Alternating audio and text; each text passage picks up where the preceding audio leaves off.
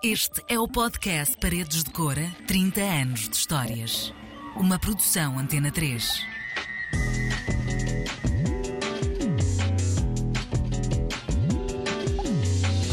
O meu nome é Inês Henriques.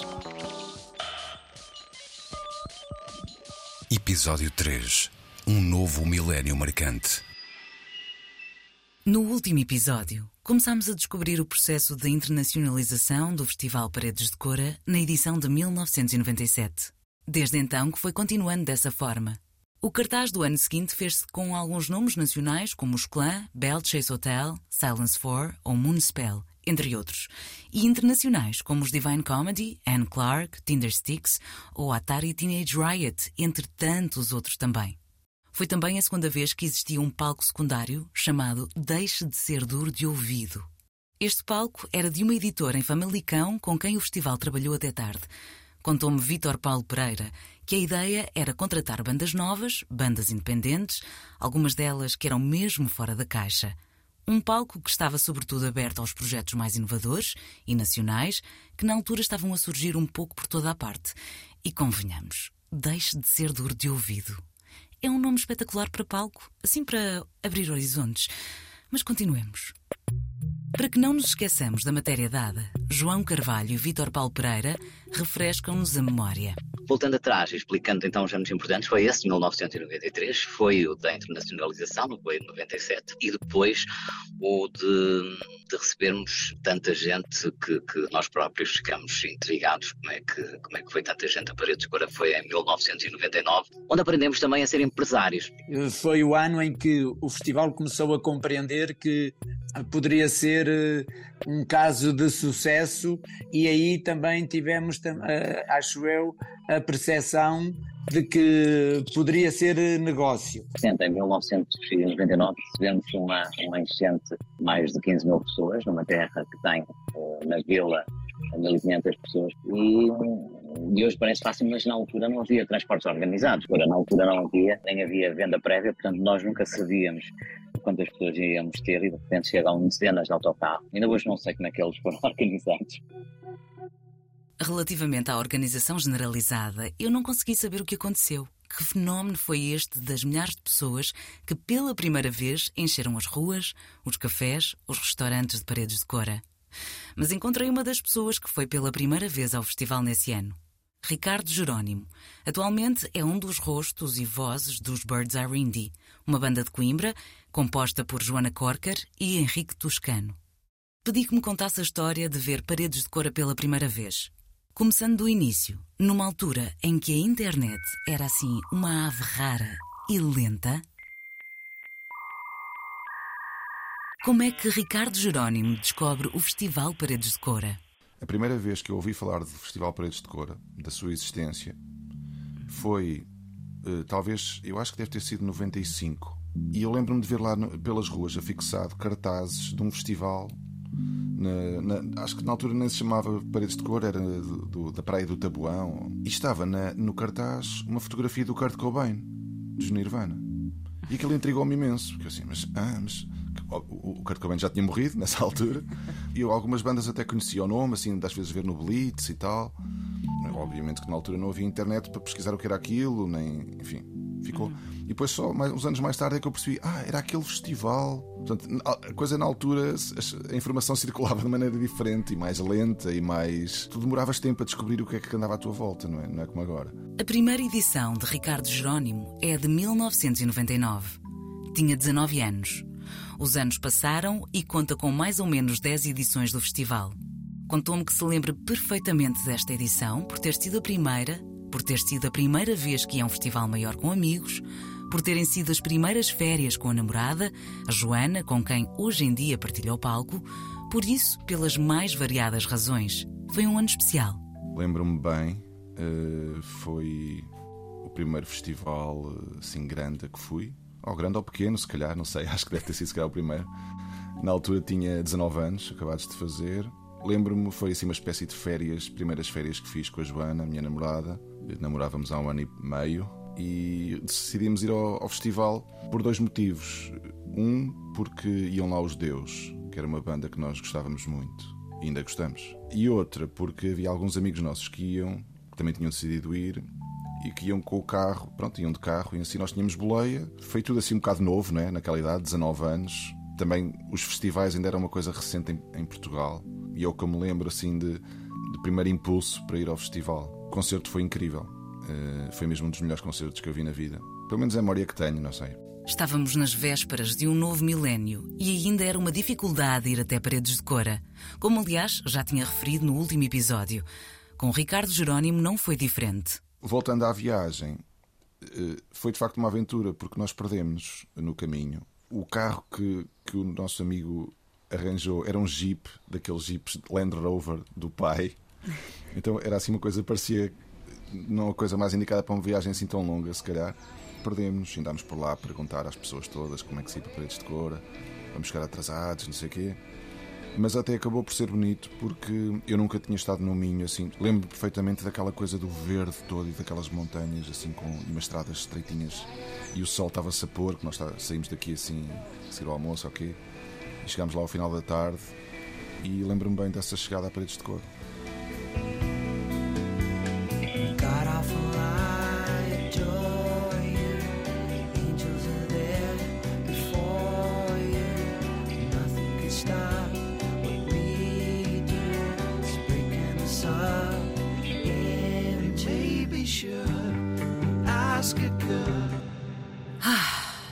Conseguimos ter assim uma bonita pintura do que é chegar a um lugar como Paredes de Cora. E chegámos cá em cima de carro e ao fundo, embaixo, víamos o recinto, pá, com centenas ou não sei, milhares de tendas. E nós, uau, então ali é que é o festival. Aquilo parecia aquelas imagens muito vagas que uma pessoa às vezes via na MTV ou assim de Glastonbury ou de, sei lá, daqueles festivais. Está mesmo a acontecer ali embaixo.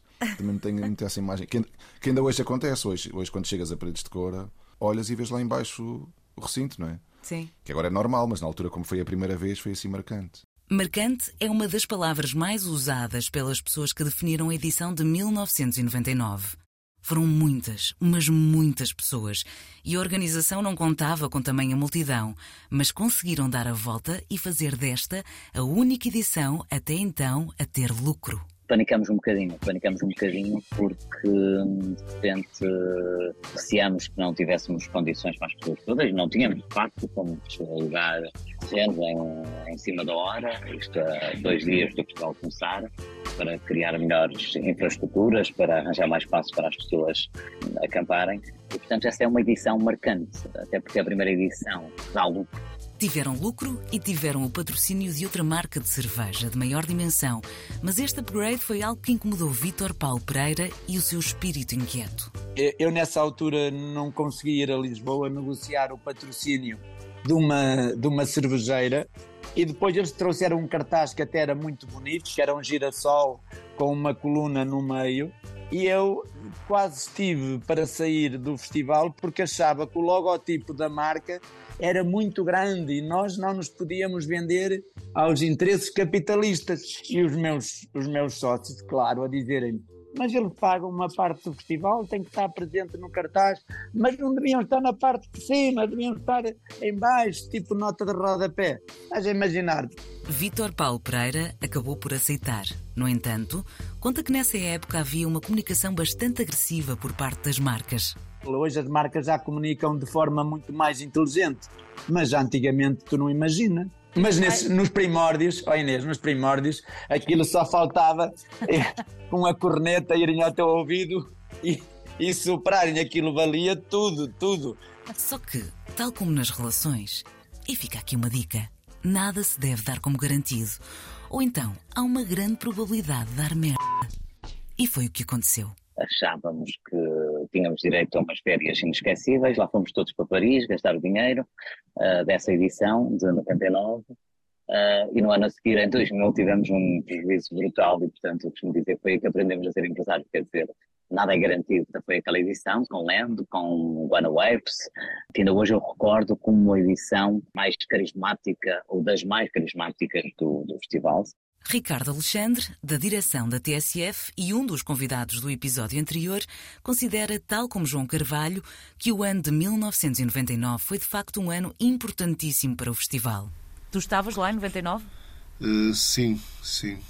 Foi quando estiveram os, os deuses, uhum. os suedos, os lamb, pá, os guano apes que na altura estavam a bater incrivelmente, não é? Portanto, uhum. Sim. Eu diria que eu diria que 1999 talvez seja de facto uh, o ano em que em que se afirmou, afirmou uh, como um grande festival. Dois Ricardos, o Jerónimo e o Alexandre, com duas memórias deste ano que não mais esquecem por terem feito parte da vida em diferentes fases, ambas importantes. É de facto um, um ano um ano muito forte. Uhum. Eu, eh, eu para mim a cena é muito é muito marcante porque provavelmente Paredes de Coura foi apenas o, o interregno em algo que, que me atravessou esse Ricardo ano. Alexandre conta-me que em 1999 esteve em viagem na então República Federal da Jugoslávia, a quando dos bombardeamentos da NATO. Seguiu depois para a Palestina, voltou para o recanto de Paredes de Cora e logo depois partiu de novo em reportagem para Timor na época dos ataques das milícias indonésias até ao Natal. Se quisermos, esse festival de 1999 em Cora foi eh, provavelmente dos poucos momentos minimamente normais que tive tive enquanto cidadão, não. Enquanto Sim. jornalista foi tudo extraordinário. Vivi coisas extraordinárias, não esqueço esse ano em termos de reportagens. Mas, eh, mas se quisermos ali, foi o, o meu escape de tudo aquilo que estava, que estava a, a ver e a conhecer e a viver, foi, foi, mesmo, foi mesmo a música desse ano. Uma edição que se destacou por vários motivos. Não só um concerto incrível dos Deus, mas também de outros nomes os Guanawapes, que na época estavam em altas, os Suede e os Lamb, que valeu a João Carvalho um insulto. O único que gostou até hoje. Lembro-me de sermos uh, insultados e eu sentir alegria no insulto, que é uma coisa que só me aconteceu essa vez na vida, nunca mais me aconteceu porque era um insulto para já justo e depois porque era sinónimo de, de satisfação e de contentamento. Uh, posso explicar, os Lembros estavam a dar um concerto inesquecível. Nós tínhamos um diretor de palco que era de, de Lisboa, que era muito rigoroso com os horários. Os Lamb uh, queriam tocar mais um ou dois temas. Tínhamos a seguir os Suede, que entretanto tinham um avião às seis da manhã e tinham pedido para, para, para entrar em palco hora certa, mas claro que o nosso diretor palco devia ter tido outra sensibilidade. E entretanto, uh, obrigou a banda a sair de palco, ainda houve ali uma, uma troca de empurrões entre banda e diretor do palco, e de repente eu vejo uh, pessoas a gritarem em uníssono palavrões em, para, para a organização do festival a dizerem coisas muito feias, mas que ficaram tão bonitas por, por serem sinónimo de, de, de, entusiasmo, a lançarem sapatos, sapatilhas, uh, até um telemóvel, uh, na altura em que não havia telemóveis, até um telemóvel encontramos em cima do palco. Portanto, essa, essa edição eu acho que foi aí que nós, nós vimos que tínhamos ali algo que não mais traria de, de crescer. Nuno Calado, nosso colega de antena, esteve justamente nesta edição e lembra-se vagamente do incidente. E ao que parece, a história dá a volta. Eles queriam voltar ao palco e disseram: não dá, não, não há mais tempo. E a pessoa dos Lamb uh, passou-se e atirou com uma toalha uh, à cara do, do stage manager. E o stage manager, à frente de toda a gente, deu-lhe assim dois ou três selos gigantes e aquilo foi uma coisa que ficou o público todo revoltado e a partir desse momento os LAM arrebentaram tudo o que foi de vendas em, em Portugal. Uh, na verdade, eram mais importantes em Portugal do que eram até em Inglaterra. Depois disto, há que recordar o ano em que os agora estratosféricos Coldplay tocaram em paredes de cora. Sim, isto aconteceu. Como? Hesitamos todos imenso, hesitamos todos imenso na contratação dos Coldplay. Os Coldplay foi em 2000, aí uh, já estávamos naquela, ok, uh, não, cada vez mais temos de estar fiéis aos nossos princípios, mas o álbum Parachutes ainda hoje é o melhor álbum dos Coldplay, eu acho.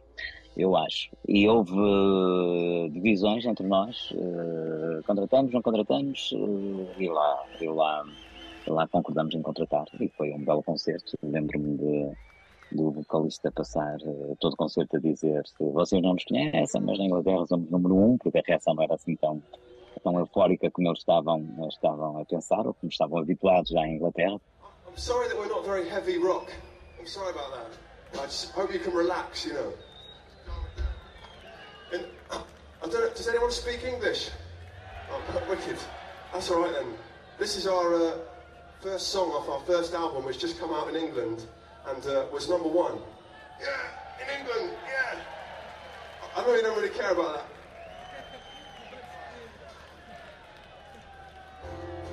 This is called Don't Panic. They kind of panicked. Mas sem razão. Os Coldplay não eram uma banda grande em Portugal, é certo. Mas não é como se as pessoas não conhecessem nada. E cada vez que ele dizia isto, o pessoal interpretava eh, como sendo um pouco de arrogância, não é? E então cada vez se assobiava mais e tal, portanto não foi o concerto mais feliz eh, da vida do, dos Coldplay. Nuno Calado esteve por lá, mas não foi o único.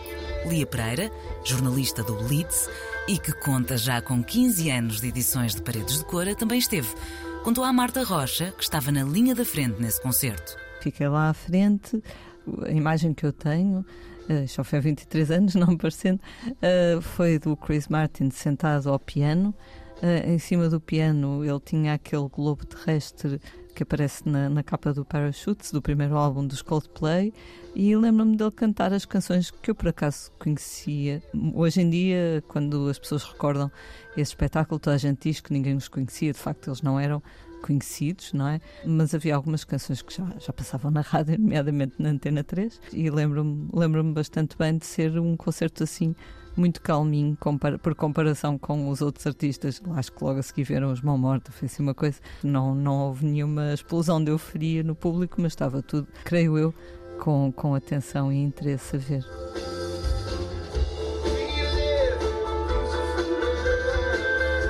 A Lia foi nesse ano a primeira vez ao festival. Conta que uma das coisas que mais gostou era do ambiente pacífico e a facilidade que tinha de fazer as viagens entre a casa de banho e as primeiras filas nos concertos. Em 2000 ficou apenas uma noite, mas regressou uns anos depois. Era mais difícil chegar até Paredes de Cora, uh, não havia um acesso por estrada. Eu fui de boleia com os amigos, mas não havia um, um acesso por estrada tão fácil. Uh, depois acabei por voltar nessa mesma noite para o Porto. Mas quando eu fiz, isto foi em 2000, mas quando eu fiquei realmente fã do festival foi em 2004. Não saltemos etapas. Novo milénio instalado, o mundo não acabou e o Paredes de Cora continuou, apesar do prejuízo. De 2001 a 2004, muitas bandas passaram pela Vila do Alto Minho. Bandas incríveis. Mas houve também erros de casting, como aliás já tinha falado no primeiro episódio. Tivemos erros de casting, tivemos, mas, mas foi um risco calculado, não eram as cabeças cartaz. Mas lembro-me dos Papa Roach, como me lembro dos terríveis, terroríficos Puddle of Mud, como dos Killer Barbies. Ai, tivemos, tivemos alguns, alguns percalços nesse caminho. Imagina, quando contratamos os Papa Roach, nós fomos quase objeto de escárnio durante pai, uma semana que toda a gente gozava connosco. E muitas vezes nós também tínhamos que ter essas preocupações para nos defendermos do gozo dos nossos amigos. Papa Roach, Puddle of Mud, Killer Barbies são alguns dos erros de casting enumerados por João Carvalho. Eu poderia dizer também os Stained e talvez Three Doors Down, mas pronto, não me cancelem. Parei. Por muito que quisessem manter a identidade do festival, por vezes havia uma pressão em ter alguns nomes para garantir a sustentabilidade financeira, como foi o caso dos Green Day, que não chegaram sequer a ver o nome no cartaz porque o núcleo recusou por não se identificar, mesmo que essas decisões metessem em causa a estabilidade financeira do festival. Nesta fase da história, entramos na parceria que o festival fez com duas empresas de Lisboa que os ajudaram a impulsionar ainda mais o Paredes de Cora, a Música no Coração e a turnê. Deixo esta explicação para o futuro, em que vos levo a revisitar mais alguns anos. Para já, entre os muitos concertos e bandas que passaram por Cora, há que destacar os Stone Temple Pilots, PJ Harvey, Placebo e AAS, que, segundo a memória de Nuno Calado, tiveram um bom episódio em palco em que Karen O esmaga um ananás com as pernas, e Queens of the Stone Age. Estiveram em Paredes de Cora também em 2001, voltaram para a edição de 2003 e 2005 e deixaram as pessoas num estado inexplicável. Saberemos mais no próximo episódio. Ah, vocês não vão querer perder. Até lá!